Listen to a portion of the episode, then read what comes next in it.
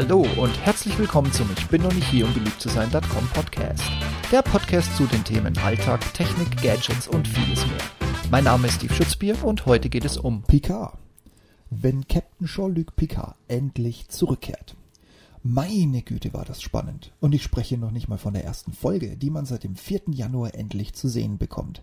Ich bin immer noch in der Vorgeschichte, von Netflix groß angekündigt, um dann plötzlich von Amazon mit einem Ausstrahlungstermin versehen worden zu sein. Wie bitte geht denn sowas? Ganz ehrlich, total egal. Die Wartezeit hat sich gelohnt. Jean-Luc und damit Sir Patrick Stewart in seiner Glanzrolle ist zurück. Daher Spoiler Alert.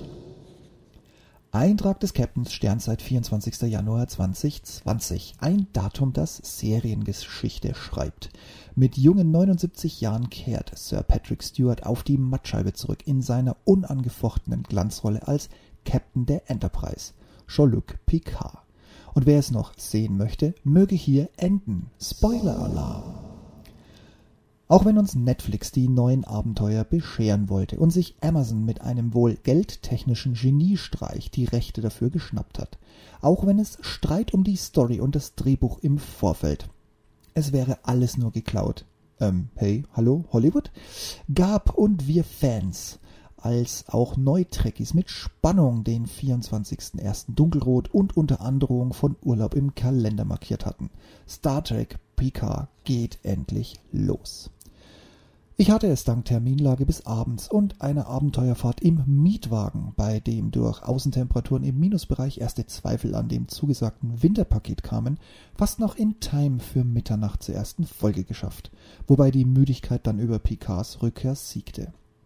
Die Spannung auf die Staffel am frühen Morgen und später im Flieger war dadurch nicht weniger getrübt. Aber worum geht's denn nun? Wir befinden uns am Ende des 24. Jahrhunderts. Die Menschheit existiert aus heutiger Sicht verblüffend immer noch und bewohnt die Erde. Allerdings sind wir nicht zuletzt durch die Abenteuer des Raumschiff Enterprise, auf dem Picard sieben Staffeln der wohl charismatischste und zugleich diplomatischste Captain einer langen Saga war, Friss Staub, James T. Kirk, dargestellt von William Shatner, der Mann, der immer die Luft angehalten hat, wenn er in die Uniform musste. Na gut, mit einer ersten Begegnung in den Weltraum vorgedrungen und haben uns als Vermittler und Entdecker, als neutrale Forscher und neugierige Wesen auf andere Völker, aber auch Verteidiger der Direktive sowie im Kampf als würdige Gegner hervorgetan. Unser Kapitän ist Admiral im Ruhestand, was er pfleglich betont und seit 14 Jahren aus der Sternenflotte ausgeschieden. Und er lebt verdient und seiner aus der Serie bekannten Vorliebe frönend in Frankreich, wo er sein eigenes Weingut betreut. Dass er seine aktive Zeit und die Sternenflotte vermisst, dafür muss man nicht mehr als ein paar Minuten zu Beginn gesehen und ein wenig die Anzahl von gleichfarbigen Karten in einem Kartenspiel verstanden haben. Das war es dann an sich schon, was wir von ihm erfahren. Wäre da nicht dieses Interview, das in eine ganz andere Richtung geht und uns zum Beispiel den Tod von Commander Data offenbart. Und dass ein paar durchgedrehte Androiden wohl auch einen neuen Krieg angezettelt haben, der aus einer humanitären Umsiedlungsaktion ein Fiasko und somit den Rücktritt von Admiral Picard heraufbezwungen hat. Die Special Effects von Technik und Szenen liegen auf gewohnt hohem Niveau, und unterstreichen die Erinnerungen als auch aktuelle Geschehnisse.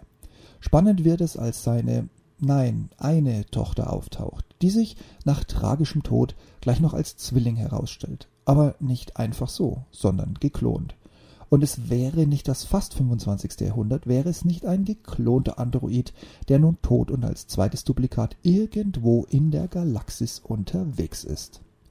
Die Story ist kurzweilig und nimmt einen mit da Star Trek The Next Generation, deren komplette sieben Staffeln wiederum auf Netflix zu finden sind, einige Zeit her ist, ist es hilfreich, hier nicht erstmalig einzusteigen.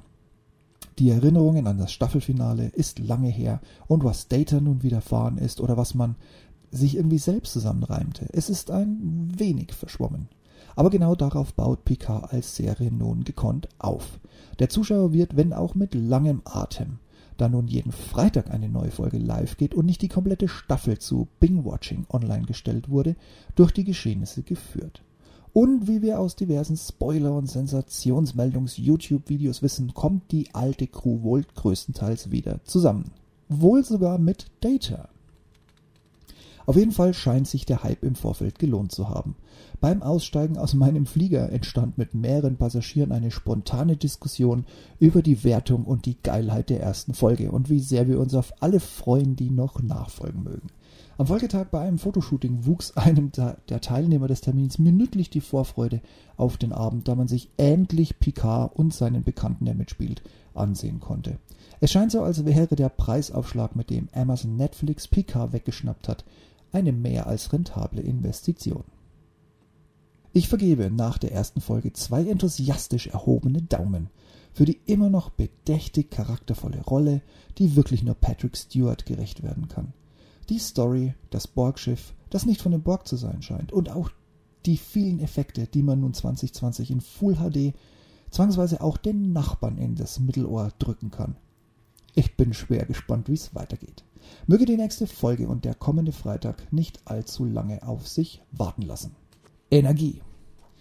Und wie war es bei euch so? Lässt euch das völlig kalt? Ist eher Star Wars euer Ding? Oder habt ihr die Folge schon ein zweites und drittes Mal gesehen, um noch kleine Nuancen zu finden, die irgendwo versteckt lauern, um schon mal nach Möglichkeiten zu suchen, wie es denn kommenden Freitag weitergehen kann? Ich freue mich auf euer Feedback. In diesem Sinne, Happy New Year, nochmal von meiner Seite. Schließlich ist der Januar, naja, noch nicht oder fast nur ganz vorbei. Mach's gut und bis demnächst.